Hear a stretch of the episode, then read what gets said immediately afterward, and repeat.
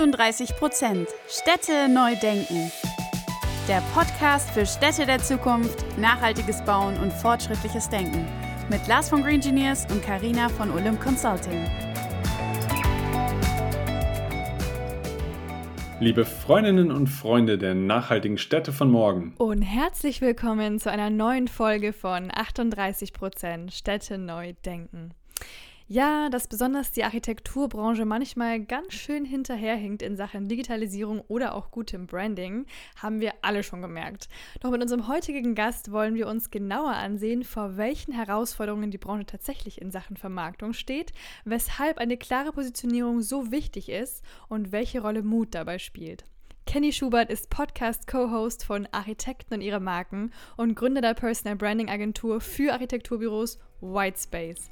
Die Themen sind auf jeden Fall divers, mit einer sehr klaren Haltung verknüpft und frischem Input. Let's go! Ja, herzlich willkommen, Kenny, bei uns im Podcast. Grüß dich, hi, danke dir. Ja, herzlich willkommen auch von meiner Seite. Schön, dass du da bist. Ich würde sagen, wir jumpen gleich mal in die erste Frage rein. Ähm, wer bist du? Was hast du schon so gemacht? Und ja, Macht euch übrigens erstmal direkt sympathisch. Hi, mein Name ist erstmal Kenny, ich bin 25 und äh, ich bin jemand, der das sehr mag, dass die Podcast-Interviewer den Interviewgast immer nicht fünf Minuten lang durchkauen, was er alles schon gemacht hat, sondern sich einfach selber vorstellen lässt. Ich habe lange über die Frage nachgedacht, weil ich habe das gerade schon vorhinein zu Karina und Lars gesagt. Ich könnte jetzt eine halbe Stunde darüber sprechen. Ich versuche es mal abzugreifen. Also was mache ich? Ähm, wir machen Personal Branding Consulting, speziell in der Architekturbranche. Das heißt, wir beraten Leute in der Frage der Personenvermarktung. Wie vermarkte ich mich selber als Person, als Geschäftsführer, Unternehmer und partizipiere so von den ungefähr 600 Prozent mehr Vertrauen, die Menschen gegenüber Personenmarken haben als Unternehmensmarken. Wie bin ich dazu gekommen? Alles fing irgendwie an nach dem Abi, dass ich äh, in der Bank ein Studium angefangen habe und tatsächlich durch dieses Studium krank geworden bin ähm, Depressionen bekommen habe, wirklich auch Burnout bekommen habe und äh, dann auch erfolgreich dieses Studium abgebrochen habe. Dann so, so, eine, so eine kleine Zwischenphase da gehabt habe und dann noch mal eine Ausbildung angefangen und diese auch nach sechs Wochen erfolgreich abgebrochen. Und dann kam so der Punkt in meinem Leben, dass ich gesagt habe, ich mache mich jetzt selbstständig, ich mache was Eigenes, ich baue was Eigenes auf, mir einen eigenen Traum, aber ich verpflichte mich dazu, nur noch Sachen zu machen, die mir wirklich Spaß machen und, und die, die mich erfüllen. Und dann fing ich an mit Fotografie, dann über Design, habe dann Branddesign gemacht, dann habe ich Max kennengelernt über einen gemeinsamen Kunden. Und was sich immer mehr herauskristallisiert hat, ist, dass uns beiden das Thema Branding unglaublich liegt, unglaublich viel Spaß macht und gleichzeitig auch Marketing, wo Max ja eher der Ansprechpartner ist, der bei euch auch schon mal zu Gast war.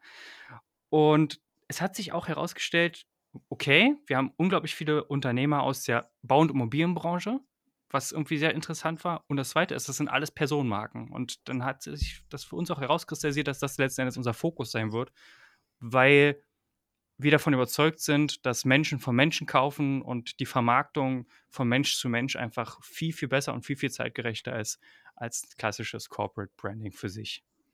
Das mal so ja. in a nutshell. Jetzt hast du natürlich aber auch irgendwann mal erwähnt, dass du Architekt werden wolltest oder sowas in die Richtung. Und nun bist du aber so ein Markenarchitekt für Architekten. Wo siehst du da vielleicht so die Parallelen zwischen Architektur und dem, was du jetzt tust mit Architekten?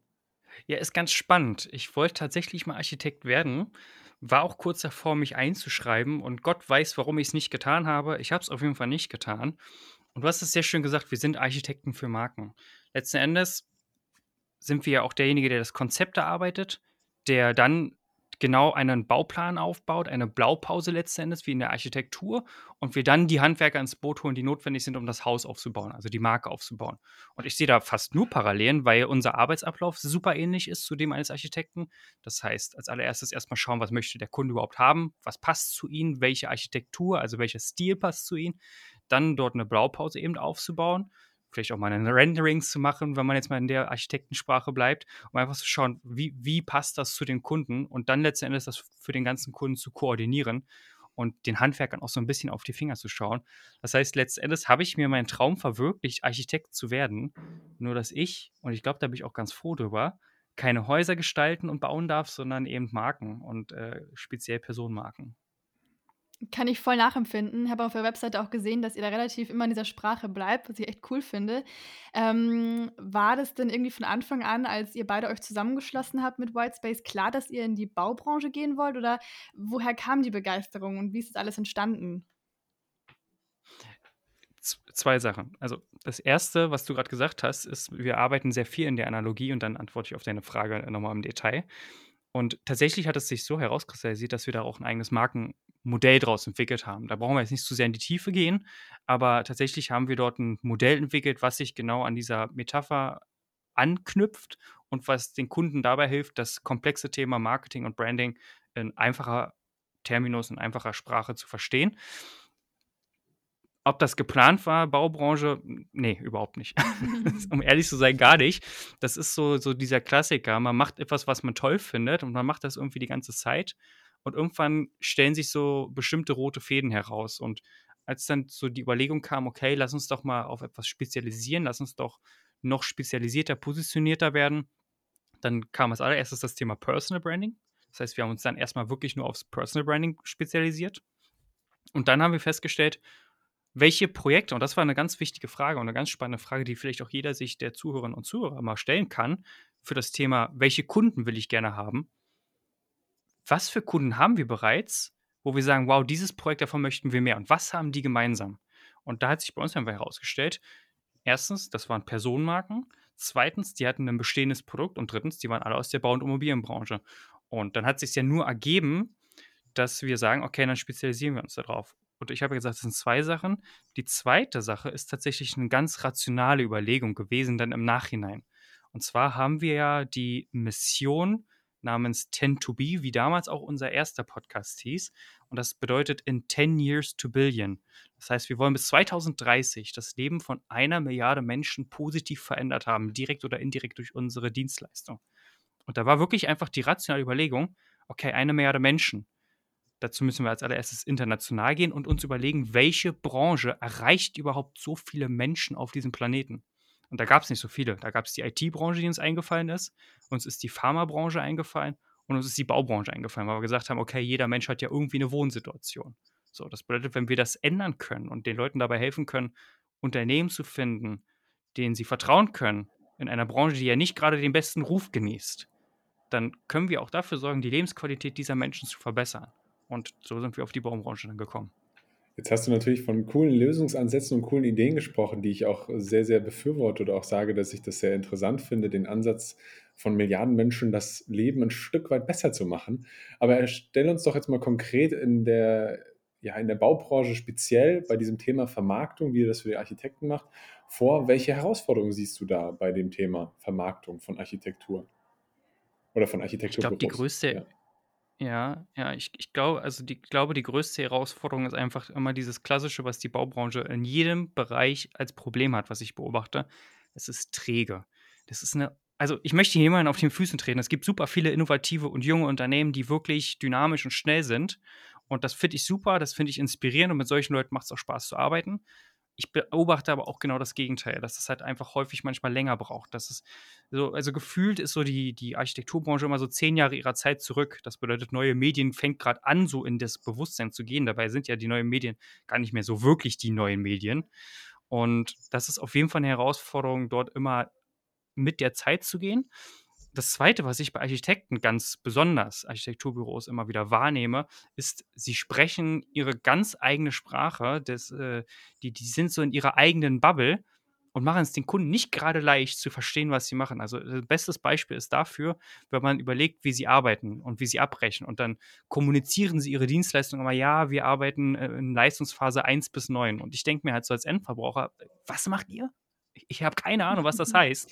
Und da muss ich als Endverbraucher mich erstmal einlesen und herausfinden, was überhaupt die Leistungsphase nach HOAI sind. Und dann gibt es die Abkürzung HOAI, dann ist bei mir Fragezeichen. Und ich glaube, das ist so ein Kommunikationsproblem, was in dieser Branche einfach vorherrscht. Einfach nicht mal eine simplere Sprache zu benutzen, die außerhalb ihrer eigenen Bubble ist und es den Kunden so leichter zu machen, einfach dieses komplexe Thema Hausbau und Architektur mal wirklich nachzuvollziehen. Das ist, wenn man unter, ich sag mal, Experten ist und du dich mit anderen Kollegen unterhältst macht das voll Sinn. Da kann man auch so reden.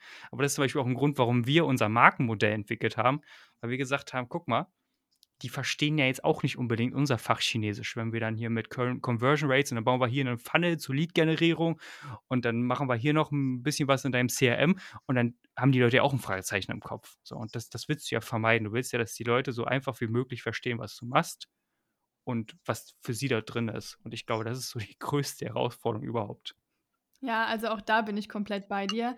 Ähm, erlebe ich auch immer wieder. Und das einfach simpel für die Zielgruppe gerecht zu kommunizieren, ist auf jeden Fall eine Herausforderung. Ähm, eine andere, die ich auch immer ganz oft sehe, ist Mut zu klarer Haltung. Also das predige ich immer mm. bei Personal Brandings. Äh, steht für Meinungen ein, habt auch starke Meinungen. Weil wenn du immer wie ein Fähnchen im Wind äh, dich bewegst, ne, dann bist du nicht interessant. Und da beim Thema klimafreundlichen Bauen wird es dann ganz interessant. Dann viele sagen, ja, es ist schon gut und das sind, finden wir schon auch interessant, aber so richtig trauen wir uns doch nicht dann damit irgendwie, ja, auch äh, mehr Schritte zu gehen. Wie nimmst denn du das Thema klimafreundliches Bauen bei den Architekturbüros wahr, wenn es dann eben darum geht, eine Positionierung zu finden oder generell als, als Thema? Boah, also Thema Mut ist erstmal ganz spannend und das Thema Nachhaltigkeit danach auch. Also das ist auf jeden Fall auch eine Herausforderung übrigens, da muss ich dir nochmal recht geben. Mut fehlt den meisten tatsächlich zu so einer klaren Haltung. Also das geht ja nicht nur um klimafreundliches Bauen, da geht es schon ums Thema Positionierung, wie du sagst. Also wir können doch jetzt nicht nur selbstgenutzte Reihenhäuser als, als Dienstleistung anbieten. So, das ist, da, da fängt es ja schon an. Und wie betrachte ich das Thema klimafreundliches Bauen? Also ich habe tatsächlich das in dem Thema Positionierung so gut wie nie mit drin, dass das eine Positionierung ist. Es ist aber auch gewollt bei mir so weil ich davon überzeugt bin, das ist kein Positionierungsmerkmal. Das ist für mich mittlerweile ein Hygienefaktor. Und äh, ich kann nur den Kopf schütteln, wenn es noch Unternehmen gibt, die nicht daran interessiert sind, die einzige Lebensgrundlage, die wir Menschen haben, nicht zu schützen. Also, wir hatten letztens ein Interview mit dem Tillmann Prinz gehabt, dem Geschäftsführer der Bundesarchitektenkammer. Und da habe ich jetzt auch so radikal gesagt, wie ich es jetzt auch hier sage. Wir haben es alle verschissen wir haben es alle verkackt, was das Thema angeht. Mhm. Und euer Podcast heißt ja auch nur 38 Prozent. Ich glaube, alle wissen, wo, was das bedeutet. Und wir haben den Punkt überschritten, wissenschaftlich nachgewiesen, in Zahlen, ja, die nicht lügen können, dass der Klimawandel oder die, die, die, die Erderwärmung nicht mehr umkehrbar ist. Wir können die Konsequenzen und die Folgen, die können wir noch abschwächen. In da, da plädiere ich vor allen Dingen auch stark für, dass wir das machen und dass wir uns dafür einsetzen. Und ich denke, das ist auch eine eurer Motivation und Mission, dort einfach massiv beizutragen. Aber ich wundere mich immer wieder über die Trägheit, die die Menschen an Tag legen, ihre Lebensgrundlage. Jeder von uns braucht diesen runden, diese runde Kugel, diese große blaue runde Kugel zu schützen, weil das ist das Schützenswerteste, was wir haben. Das ist unsere Lebensgrundlage. Und ehrlich, wie, wie, wie nehme ich das wahr? Ich nehme das unglaublich träge wahr. Das ist wieder das Obere, was ich auch schon mal gesagt habe. Es ist eine träge Branche.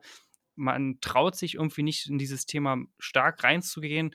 Man hat irgendwie Angst vor, was weiß ich, ich weiß es nicht mehr, vor dem Monster im Schrank oder also ich habe eher Angst davor, dass irgendwann ähm, bestimmte Menschen, also es gibt Zahlen, die zum Beispiel herausgefunden haben, dass in einigen Jahren es wirtschaftlich nicht mehr tragbar ist, die Deiche weiter anzuheben, um zum Beispiel Städte wie Amsterdam oder Hamburg äh, über Wasser zu halten. Das bedeutet, diese Städte drohen abzusaufen. Was willst du denn da noch ein Haus hinstellen, wenn die Städte absaufen? Das bedeutet, da muss man doch mal langsam äh, irgendwie so, so einen Sinneswandel haben. Und ich glaube aber auch, dass das ein bisschen daran liegt, also wie gesagt, ich bleibe dabei, es gibt junge, innovative Unternehmen, die unglaublich dynamisch sind, die sehr weit voraus sind in ihrem Denken. Aber die Baubranche ist auch so ein bisschen altdominiert, ist so meine, meine Wahrnehmung. Und das ist ein bisschen schade. Da kann ich dir an manchen Punkten auch nur zustimmen. Ähm, um jetzt mal noch mal ein bisschen weg von der Intention von unserem Podcast zu kommen, die du aus meiner Sicht sehr gut beschrieben hast mhm. und wo du jetzt auch deine, sage ich jetzt mal, deine Aussage so getroffen hast, wo ich weiß, das geht genau in die Richtung, wie Karina und ich das eigentlich auch sehen. Ähm, hin zu eurem Podcast. Worum geht es eigentlich noch mal konkret in eurem Podcast und welche Rolle spielt auch dabei guter Content, eine starke Marke aufzubauen? Mhm also unser Podcast heißt ja Architekten und ihre Marken. Und der Titel wurde ganz bewusst so gewählt, weil wir eben letztendlich mit Menschen aus der Architekturbranche reden möchten, herausfinden möchten, was eigentlich ihr Kern ist. Und es gibt so ein schönes Zitat von Hermann Scherer, was so die Grundlage für das Konzept gewesen ist. Hermann Scherer hat mal gesagt, es gibt so viele spannende und tolle Persönlichkeiten da draußen, nur keiner weiß davon. Und das ist mir auch aufgefallen in der Bau- und Immobilienbranche. Es gibt so viele spannende Projekte, so viele spannende Unternehmer, so tolle Menschen, die so coole Visionen haben, die du dann zwar nicht auf der Internetseite oder auf Social Media findest, weil das dann irgendwie nur so ein Portfolio ist von, hier die Arbeit haben wir mal gemacht. Und da haben wir uns gesagt, wir brauchen einen Ort, wo wir diesen Menschen einen Raum bieten, wo sie auch mal sich präsentieren können, wo wir ihnen dabei helfen, auch sich selbst zu präsentieren und einfach zu zeigen, wie viele tolle Menschen es auf diesem Planeten gibt in eben dieser Branche. Und unser Podcast hat drei Bausteine. Der erste Baustein ist eben das, was ich gesagt habe, mit Menschen aus der Architekturbranche zu reden, denen eine Bühne zu geben und einfach zu zeigen, was für tolle Menschen es auf diesem Planeten gibt und wie viele Vordenker es gibt und damit eben auch den anderen Menschen Inspiration geben und ich glaube auch wieder dieses Thema Mut zu geben. Mut zur Haltung, Mut zur Positionierung und auch Mut dazu, einfach mal unsere Einzigartigkeit nach außen zu tragen, die wir eben haben. Und der zweite Baustein ist ähm, reiner Content, wo wir wirklich den Leuten kurz und knackig Informationen zum Thema Personal Branding und Marketing an die Hand geben, mit Übungen, die man direkt für sich umsetzen kann, mit Informationen, mit Blickwinkeln, die man vielleicht auch über dieses Thema so noch nicht hatte. Und das dritte ist, es hat sich jetzt irgendwie so etabliert, wir nennen das Casual Talk. Und dort unterhalten Max und ich uns tatsächlich auch über Themen, die uns mal darüber hinaus, über diese Branche hinaus interessieren, die aber immer wieder diesen Rückbezug haben zu zum Beispiel Metaverse, ja, wie man das in der Architekturbranche nutzen kann. Kann man so ein bisschen vergleichen mit Lanz und Precht. äh, falls für die Hörer, die das vielleicht äh, kennen. Also so ungefähr so in die Richtung geht das auch bei uns. Welche Rolle spielt guter Content beim Aufbau einer starken Marke?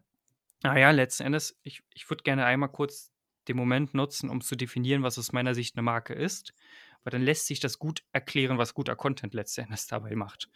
Eine Marke ist aus meiner Sicht das Bauchgefühl des Kunden, was er bekommt, wenn er mit dir, deinem Produkt, deiner Dienstleistung, deiner Person in irgendeiner Art und Weise in Kontakt tritt und sich dann halt ein Bauchgefühl, äh, ja, eine Meinung letzten Endes bildet. Und mit jedem Berührungspunkt, den er letzten Endes trifft, das kann deine Website sein, das kann ein Social Media Account sein, das kann ein Messestand sein, festigt sich und, und baut sich diese Meinung weiter auf. Und jetzt ist natürlich einmal die Aufgabe, dass diese Meinung möglichst kongruent unter allen deinen Konsumenten ist, dass also jeder eine ähnliche Meinung über dein Unternehmen hat. Und das andere eben auch, dass du aktiv diesen Prozess mit beeinflusst, weil das ist das Einzige, was wir tun können. Wir können durch gezielte Maßnahmen, zum Beispiel Content, zum Beispiel Design, zum Beispiel durch Kommunikation, Werbeanzeigen und Co., können wir dieses Bauchgefühl steuern in die Richtung, wie wir es gerne wollen, welche Werte wir transportieren wollen. Und guter Content spielt eine massiv wichtige Rolle, zum einen diese Werte zu transportieren, die Mission, die Vision, die man hat mit seinem Unternehmen nach draußen zu tragen.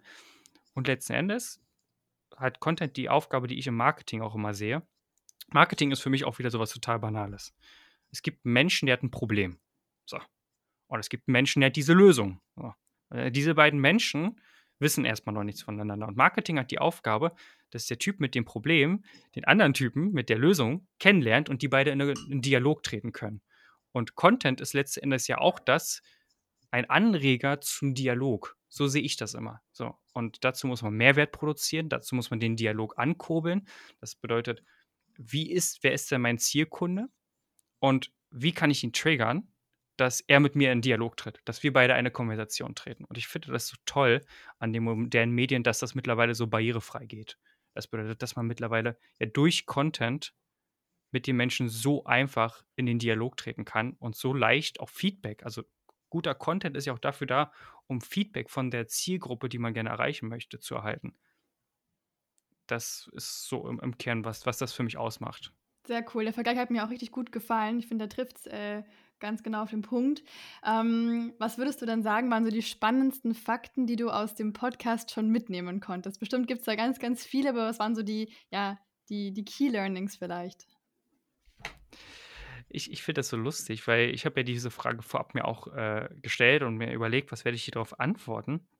Und es ist das Spannendste bei mir ist, es sind nicht die Fakten, die wir im Podcast mit den Leuten besprochen haben, sondern danach. Also diese, diese Menschen danach kennenzulernen.